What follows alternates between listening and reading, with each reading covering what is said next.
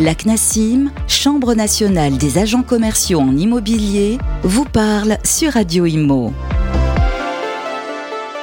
Bonjour à tous, bienvenue dans ce nouveau numéro de la CNASIM vous parle sur Radio Imo. Nous sommes ravis de vous retrouver. Le rôle de la CNASIM, la Chambre nationale des agents commerciaux immobiliers, est évidemment de défendre vos intérêts. Jean-Yves Frappin, cofondateur et secrétaire général de la CNASIM, est à mes côtés. Bonjour Jean-Yves. Bonjour. Comment allez-vous? Eh ben, Écoutez, je vais très bien et vous aussi? Très bien, en pleine forme. Euh, nous allons euh, parler des agents commerciaux aujourd'hui mhm. euh, et plus particulièrement du défaut de conseil puisque un agent commercial a été condamné à ce sujet. Peut-être pour resituer la chose, pour expliquer à nos auditeurs, qu'est-ce qu'un agent commercial en immobilier? Alors, c'est un négociateur indépendant. Il faut rappeler que il y a plusieurs sortes de négociateurs. Il y a les négociateurs salariés qui dépendent de la convention collective de l'immobilier. Il y a les, négociateurs euh, salariés mais VRP qui ont le, statut de VRP, de représentant. Et il y a le négociateur indépendant.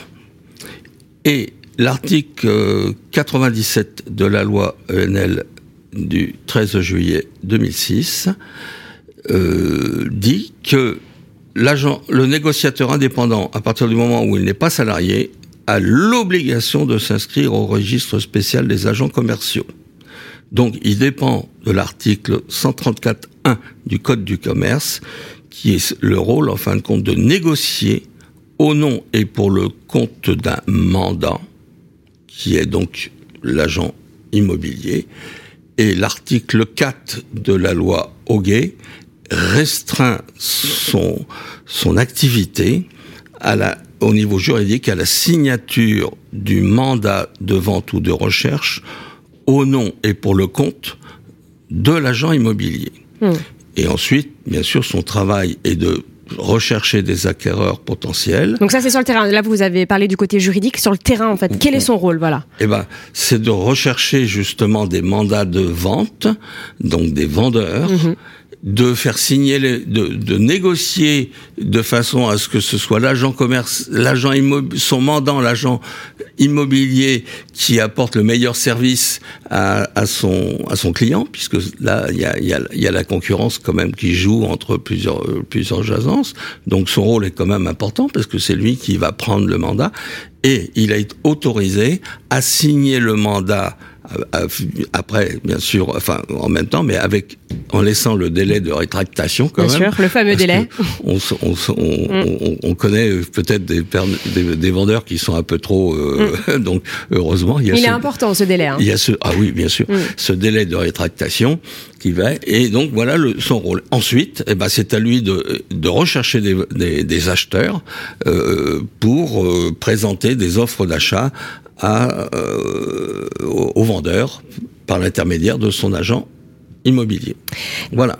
Quelles sont les, les limites euh, du, de ce rôle, justement, de ce rôle d'agent commercial en eh ben, Ils sont définis par l'article 4 de la loi Hoguet qui dit que euh, l'agent commercial euh, n'a pas le droit de faire de conseil, de consultation de, juridique, euh, n'a pas le droit de, de, de, tenir une permanence dans une agence immobilière quelconque. C'est pas, ce n'est pas un salarié.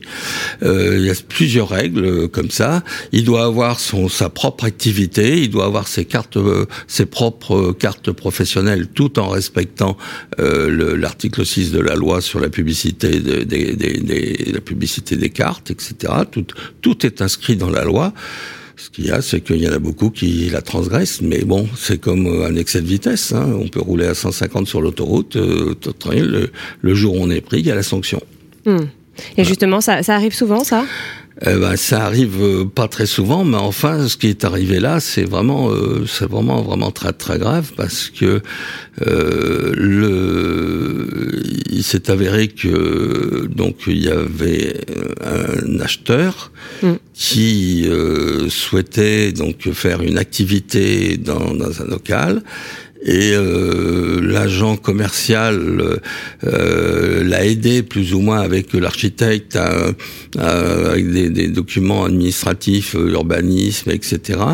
Et puis il s'est avéré que le l'acheteur n'a pas pu exercer son activité, donc automatiquement il a accusé l'agent commercial en, en, défaut de alors deux défauts de conseil en tout cas il l'a accusé, de, accusé pas tout à fait ça, c'est-à-dire que ce qui s'est passé, c'est qu'il a attaqué, puisque le lien juridique qui existe entre l'agent commercial, il n'y a pas de, pardon, il n'y a pas de lien juridique qui existe entre euh, un vendeur ou un acheteur et un agent commercial. Le lien juridique, il est avec le détenteur de la carte T. Mmh. Le mandat, il est rentré dans le registre des mandats des agents immobiliers, et là, à partir de là, il appartient à l'agent immobilier. Et le lien juridique est à, est, est à ce moment. Est ici là. Bon. Et donc l'acheteur a donc attaqué l'agent immobilier, ce qui est tout à fait normal. Mhm. C'est la logique des choses. Mais l'agent immobilier, dans sa défense, a dit que c'était son agent commercial, commercial qui, était fautif. qui avait donné des conseils, donc il avait outre, outrepassé ses pouvoir, si bien que l'agent immobilier a été condamné à, plusieurs dizaines de milliers euh, d'euros d'indemnité pour le préjudice subi. De dommages et intérêts pour... Euh, voilà. Mais le, le juge a dit que c'est à cause de l'agent commercial qu'il y a eu cette faute. Donc l'agent commercial devait payer lui-même lui-même les indemnités remboursées à son agent immobilier. Voilà. Donc voilà pour le, défaut de conseil. Voilà.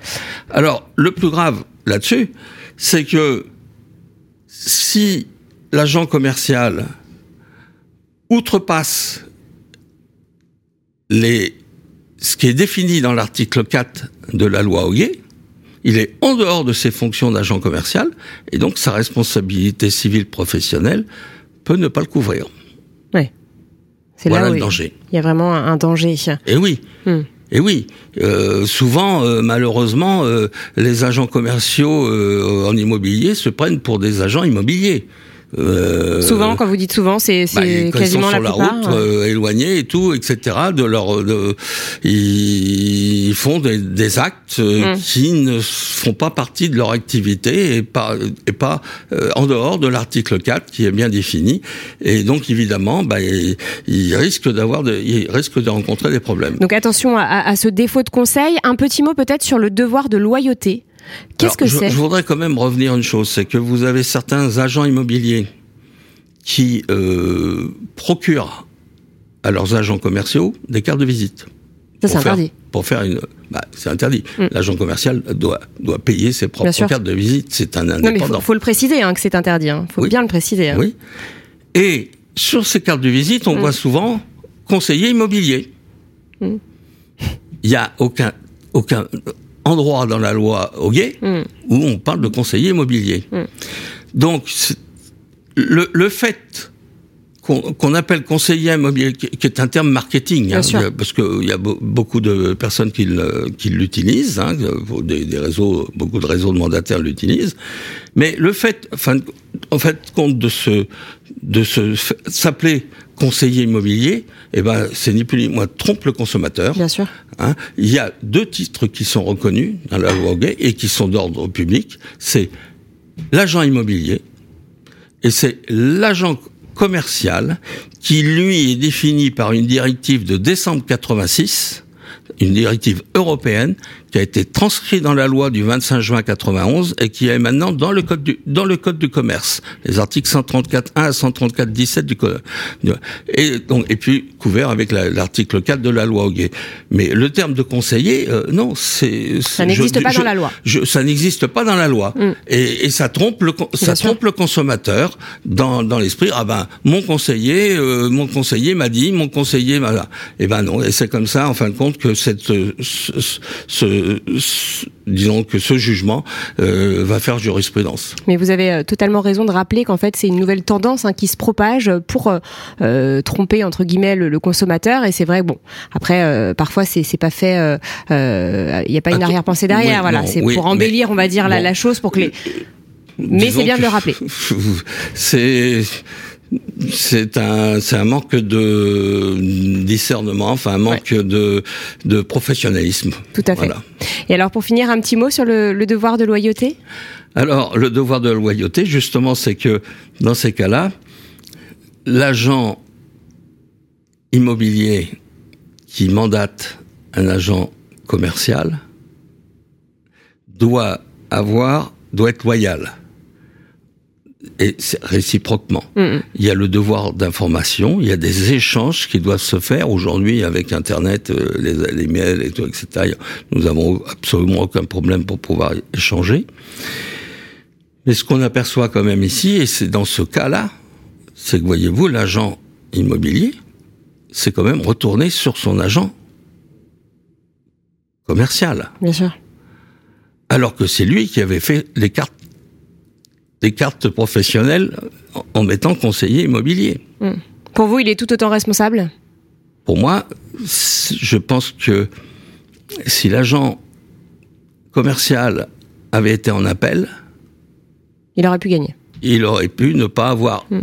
eu à rembourser son agent immobilier des sommes pour lesquelles il a été condamné. Hmm. Voilà.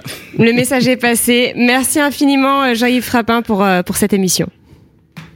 La CNASIM vous parle, une émission à réécouter et télécharger sur le site et l'appli radio.imo et sur toutes les plateformes de streaming.